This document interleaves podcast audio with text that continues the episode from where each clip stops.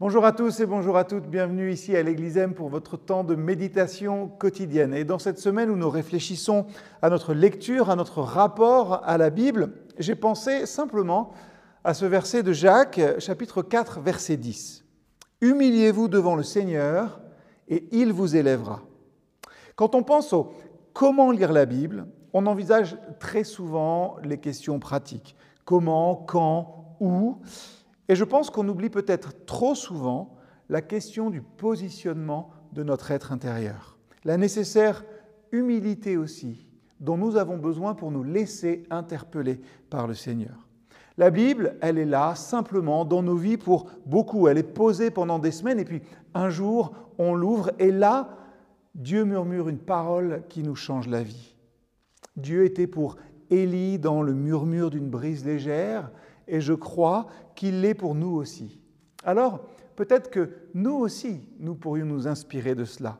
Vous savez, les voix les plus humbles sont celles qui portent le plus loin dans le monde et dans nos vies. On garde peu finalement les grandes paroles qui sont déclarées par les orateurs du haut d'une chaire ou du haut d'une estrade. On les écoute, on les entend pour le moment, et puis le moment passe et on oublie l'influence de ce qu'on entend s'efface rapidement pour faire place finalement au silence. Les gens humbles, ceux qui parlent avec amour, chaque fois qu'ils voient un cœur qui est ouvert à recevoir la parole de Dieu, chaque fois prononcent des mots doucement, on sait qu'ils n'ont pas besoin d'un mégaphone parce que leurs actions amplifient leurs paroles et les gens sont attirés simplement par leur message qui peut être entendu de loin même s'il est chuchoté tout doucement. Pourquoi? Parce qu'ils sont fidèles dans les petites choses, alors leur influence va plus loin qu'une vidéo, même virale, ne pourra jamais aller. Dieu a le don de faire voyager sa parole et de faire voyager aussi la voix des plus humbles très loin.